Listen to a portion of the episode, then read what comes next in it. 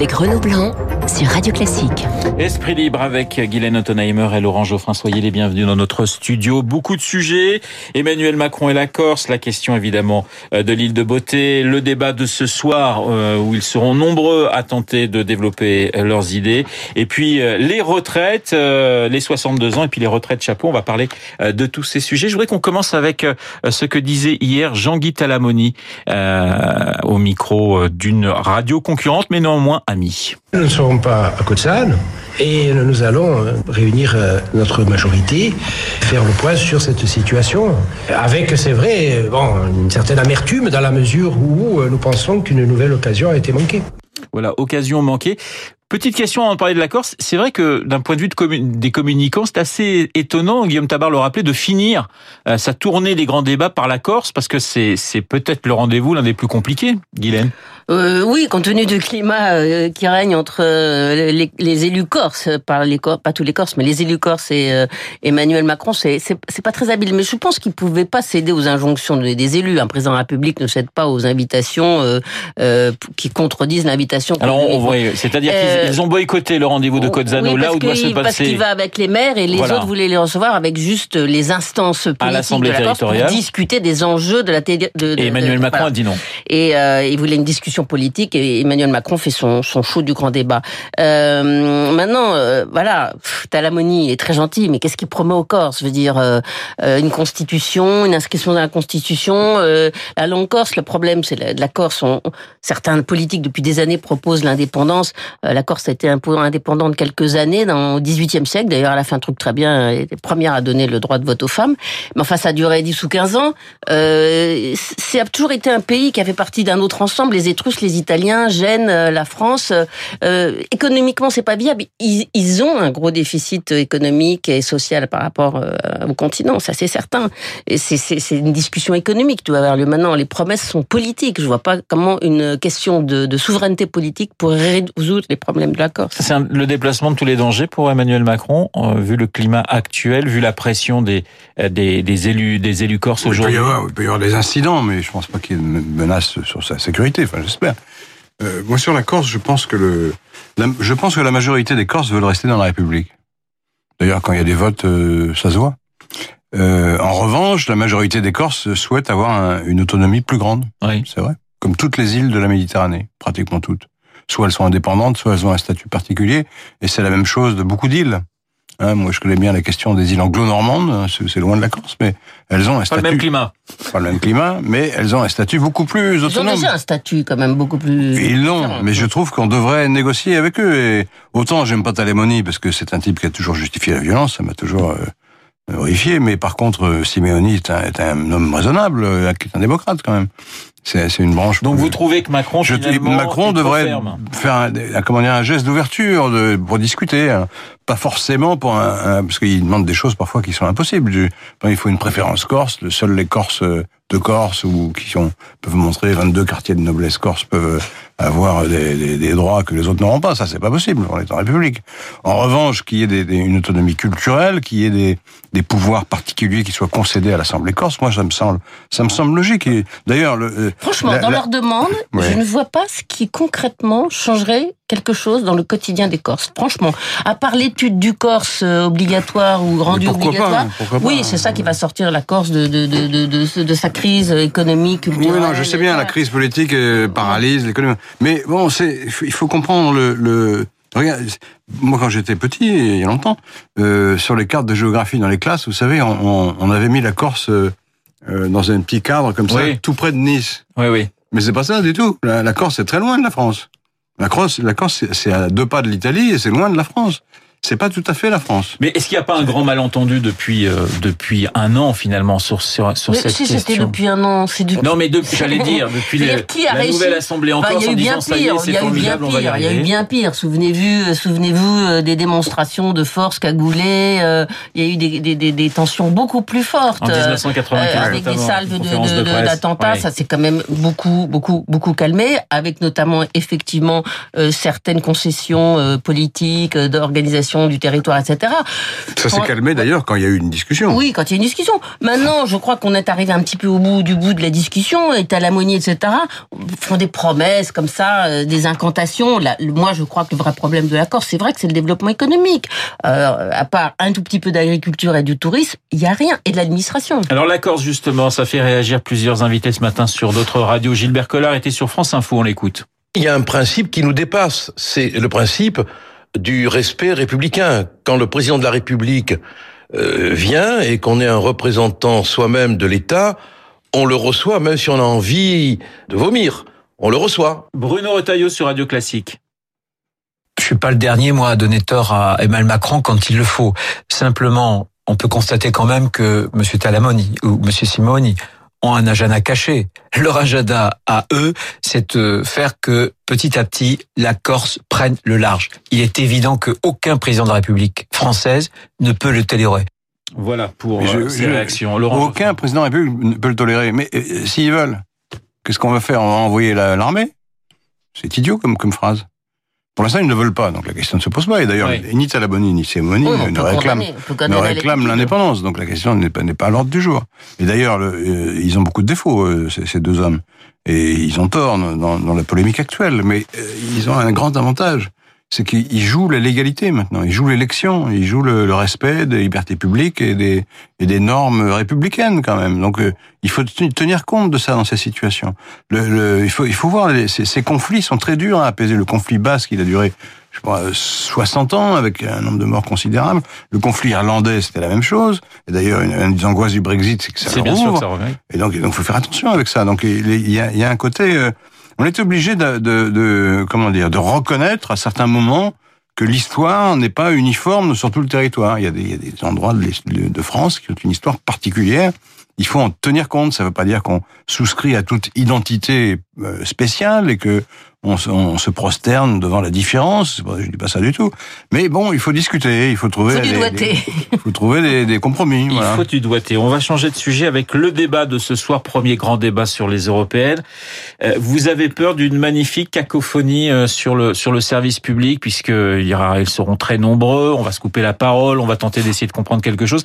Est-ce que ça sert pour vous, Guylaine, à quelque chose, ce type de débat? Oui, moi, je, je oui. suis, je, je, suis très contente de le regarder. J'ai très envie de voir ce que donnent euh, les nouveaux candidats dans une configuration débat juste pas de réciter un discours comme pour le moment on a vu pour le représentant du Rassemblement national, etc. Suis envie de voir comment Glucksmann s'en sort, comment Nathalie Loiseau euh, affirme ses convictions. Je trouve que c'est un très bon premier test et euh, je trouve que dans dans notre pays on manque euh, on manque de ce type de débat et je suis contente que le service public euh, euh nous nous, nous, présente ce plateau ce soir. Euh, oui, il y aura peut-être on sera tous frustrés, on n'aura pas entendu un c'est un tel un tel. Oui, mais voilà après ça donnera peut-être envie aux gens. Non mais c'est nécessaire pour oui, c'est nécessaire. C'est une entrée dans le débat, ouais. c'est une entrée dans la, dans la campagne. Après, les gens auront envie de suivre tel ou tel candidat qui leur, a, qui leur aura plu ou pas.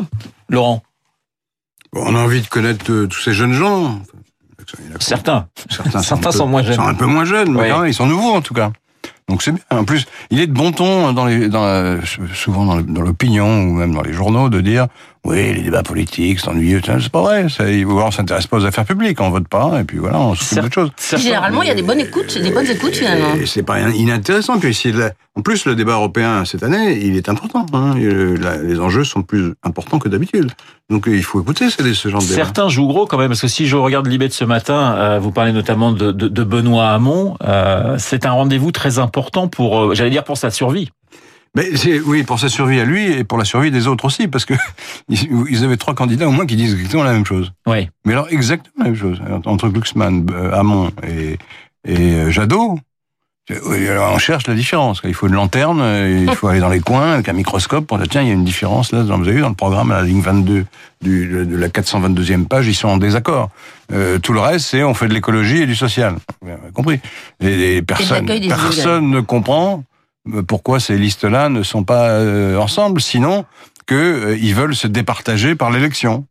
Et donc il y aura effectivement, euh, c'est un jeu de, c'est un darwinisme électoral euh, où il y aura une espèce qui va disparaître. Peut-être Mont, c'est possible que ce soit Mont. Qui joue le plus gros pour vous, Guylaine, ce soir parmi les, les, les candidats? C'est vrai qu'on va on va découvrir, le grand public va, va découvrir un certain nombre, Raphaël Glucksmann, euh, même d'une certaine façon François-Xavier Bellamy, mais mais qui joue euh, le Bon. plus? Nathalie Loiseau? Hamon, pour moi, il est déjà un peu sorti de l'histoire. Il est tout seul, il va peut-être sauver sa tête avec un siège. Celui qui, à mon avis, joue le plus gros, c'est Bellamy, parce que pour le moment, on l'a monté en exergue dans tous les journaux, euh, l'élixir de la droite, la nouvelle jeunesse, l'homme qui fait penser la droite. Mais euh, sur les sujets euh, européens, euh, on, on l'a pas encore vu euh, très à l'œuvre et il va être contesté et c'est pas là où il est le meilleur. Autant il est très bon au one man show sur euh, sur sur la philosophie, etc., sur la, culture en général, mais sur l'économie, sur euh, les traités, sur ces choses qui sont complexes, euh, il est quand même très très novice. Ce qui était assez intéressant, je regardais en 79, donc première élection suffrage universel. hein, je regardais en France les candidats Simone Veil, Hum. Jacques Chirac, Bah oui. François Marché, Mitterrand et Mar- Georges Marchais. Ouais. Non, et mais- Servan Schreiber, et Servan Schreiber. Non, non, C'était quand même mais une- C'était des premières élections Ouais. où tous les chefs de parti se sont engagés. Aujourd'hui, ils délèguent, ils ont pas envie de prendre des, des, des vestes. Mais c'est c'est plutôt, à votre avis, plutôt bien joué justement de, de, de, de tabler pour un certain nombre d'entre eux sur, sur la jeunesse ou finalement trop de jeunesse, tu la jeunesse C'était une hypocrisie totale. Les, les chefs de parti euh, étaient candidats et démissionnaient le lendemain. Donc euh, là, maintenant, le- la pratique politique permet plus ça. Je vous fais pas être tête de liste euh, et le lendemain vous en allez. C'est pas possible. Laurent, sur, sur Nathalie Loiseau, c'est vrai aussi, Mhm. elle est très peu connue du, on va dire, du grand public. Elle a fait une espèce de mise en scène très théâtrale pour annoncer qu'elle serait euh, Oui. candidate. Est-ce C'est le théâtre de boulevard, oui. Mais oui, est-ce qu'elle risque de, est-ce que, est-ce qu'elle joue aussi effectivement euh, une partie, je dirais, de, de, de la suite de sa campagne? Si ça part mal, ça va être compliqué. Même si les sondages sont plutôt bons pour la République en marche La aujourd'hui. République, c'est ça qui est frappant d'ailleurs pour, pour beaucoup d'observateurs, surprenant, c'est que malgré tous les ennuis du gouvernement qui sont considérables, euh, la- les intentions de vote, ça peut changer, mais les intentions de vote sont à 23, sont 24 solides. Oui, oui, c'est ça. Donc, il y a un près le socle. score de, de Macron Il y a un socle présidentiel qui a, qui a très peu bougé finalement, Ouais. si on en croit les sondages. Et, et donc l'oiseau doit transformer cet essai. Euh, elle a une grande, euh, elle a un grand atout. Elle connaît mieux les questions européennes que la plupart des autres candidats. Ouais. Et c'est quand même quelque chose de bien connaître. Alors, après, évidemment, sa capacité rhétorique, son sens de la répartie, de la polémique, ça, on n'en sait rien. Bon, pour l'instant, ça n'a pas été formidable euh, face à Marine Le Pen. Donc débat à suivre euh, pour vous euh, ce soir. On va passer au dernier sujet, les retraites. Euh, les retraites chapeau, on va en parler euh, dans un instant. Et puis euh, l'âge de la retraite euh, à 62 ans qui pourrait peut-être passer à 63. Je vous propose d'écouter Gérald Darmanin sur RTL justement sur cette possible réforme des retraites. Indépendamment de la réforme de Levoix, la question se pose aux Français. Si vous souhaitez qu'on réindexe les retraites, si vous souhaitez que l'on finance la dépendance, si vous souhaitez peut-être demain encore plus de baisse d'impôts, il n'y a pas beaucoup de solutions, soit on creuse le déficit et la dette, euh, ça nous y refusons, ou alors on travaille plus longtemps. Et encore une fois, travailler plus longtemps, c'est l'âge de la retraite, ça peut être travailler plus longtemps, notamment moins de jours fériés. Peut-être que pas du tout. Dans ces conditions, il faudra bien se dire qu'on ne pourra pas tout financer. Jean-Paul Delevoye, il a envie de partir. Là, il va, il va véritablement parce que là, quand même, tous les signaux sont quand même de dire euh, 62 ans, ça va être assez vite à terme abandonné. Il y a un défaut, qui, il y a un défaut qui est en train de percer concernant Emmanuel Macron, euh, et c'est très bien décrit dans le livre de Ludovic Vigone, c'est qu'il change souvent d'avis. D'où cette cacophonie, parce que les gens, les, les ministres, les chefs de parti, ont le sentiment que quand ils euh, ouvrent une nouvelle piste, ils peuvent euh, euh, convaincre le chef de l'État. Et on le voit là sur les retraites, on, on sent que sa, sa, sa, sa, sa religion n'est pas faite. Il, il a fait une campagne sur cette retraite à points qui est idéale comme ça sur le papier parce qu'elle est plus juste, parce qu'elle marche bien dans les pays du Nord qui sont notre exemple de social-démocratie épanouie, etc.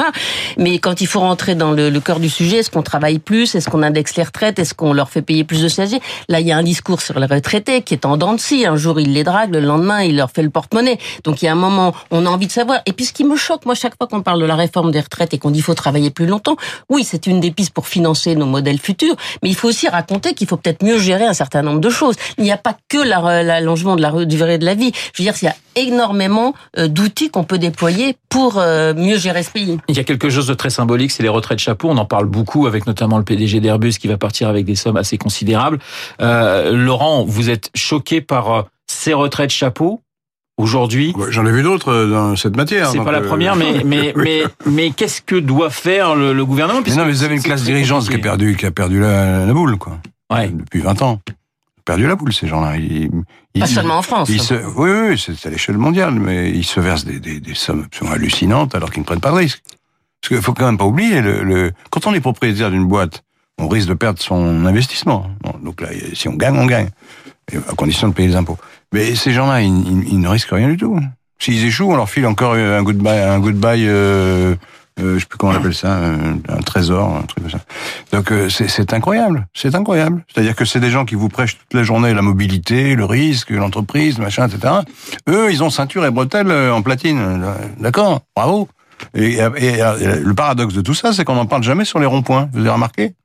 On parle des, des scandaleux euh, privilèges des députés qui, qui honteusement se font payer leur enterrement à 22 euros par l'Assemblée. Alors ça, c'est un scandale. Mais les 35 millions de Monsieur Anders, on n'en parle plus.